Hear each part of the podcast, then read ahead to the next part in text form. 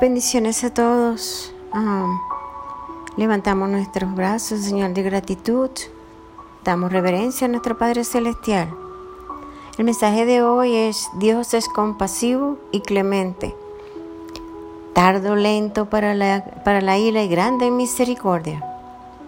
Salmo 103, 8 dice, Dios es compasivo y clemente, así es el Señor, lento para la ira y grande misericordia. La paciencia de Dios es su deseo y habilidad de mostrar autocontrol y contenerse.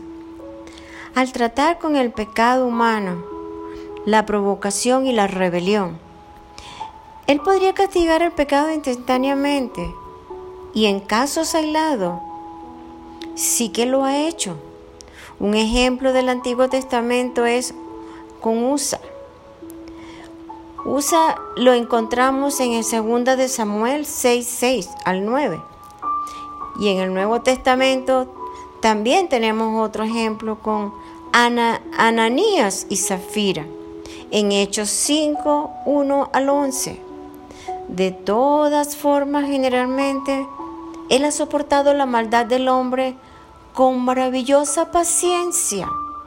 El hecho de que nosotros mismos estemos aquí para narrar la historia. Es un tributo a la paciencia de Dios. Qué hermosa palabra. Dios es paciente, misericordioso, siempre con sus hijos. En Éxodo 34, 6 dice, Jehová proclamó a Moisés, Jehová, Jehová, fuerte, misericordioso y piadoso, tardo para la ira y grande en misericordia Así mismo es, el Señor se tarda. Así mismo está establecido en la palabra del Señor. En Romanos 9:22 dice Pablo del Señor diciendo que soportó con mucha paciencia los vasos de ira preparados para la destrucción. Que así es el Señor. El Señor es el único que soporta todo con un gran amor, con una ternura. Nadie, absolutamente nadie, es igual a Él.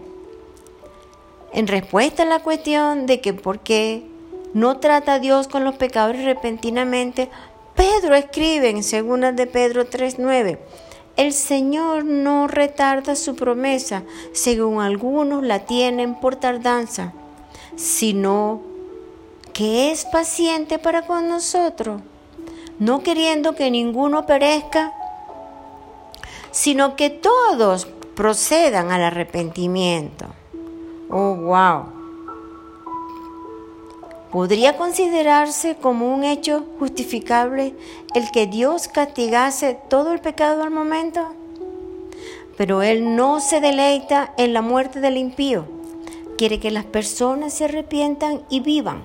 Por tanto, Él sufre con paciencia la insolencia y la hostilidad de los hombres.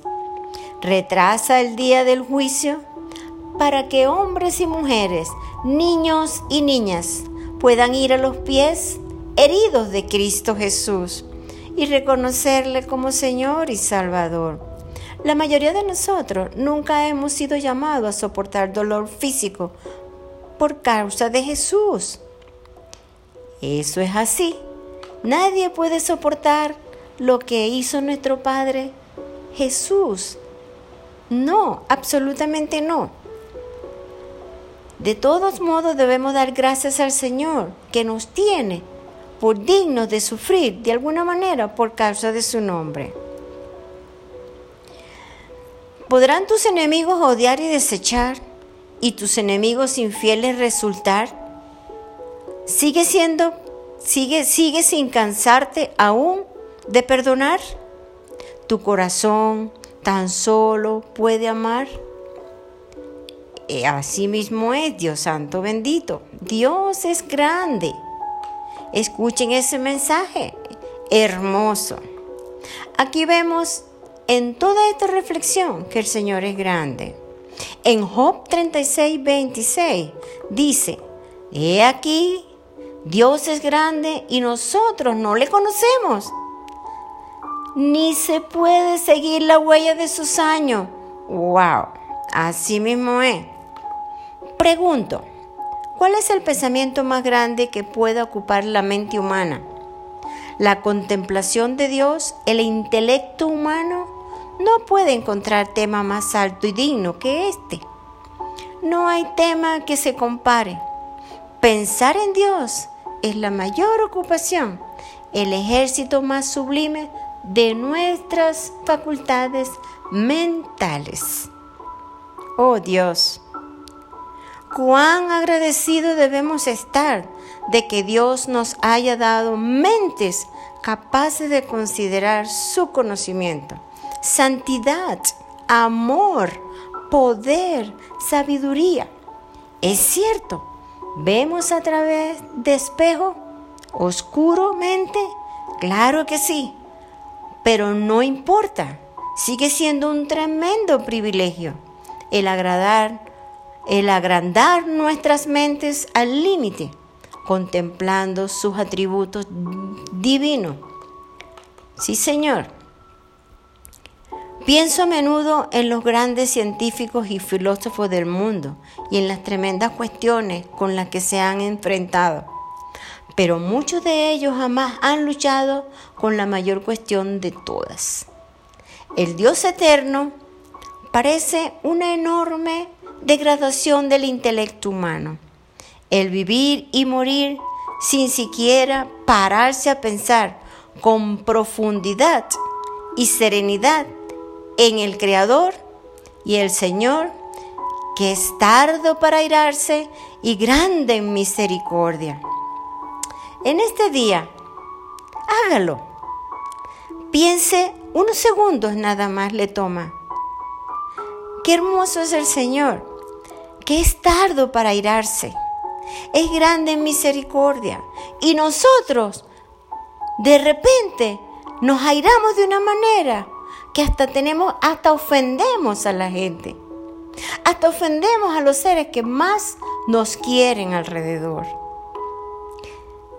Hoy le invito y le exhorto, póngase a cuenta con el Señor.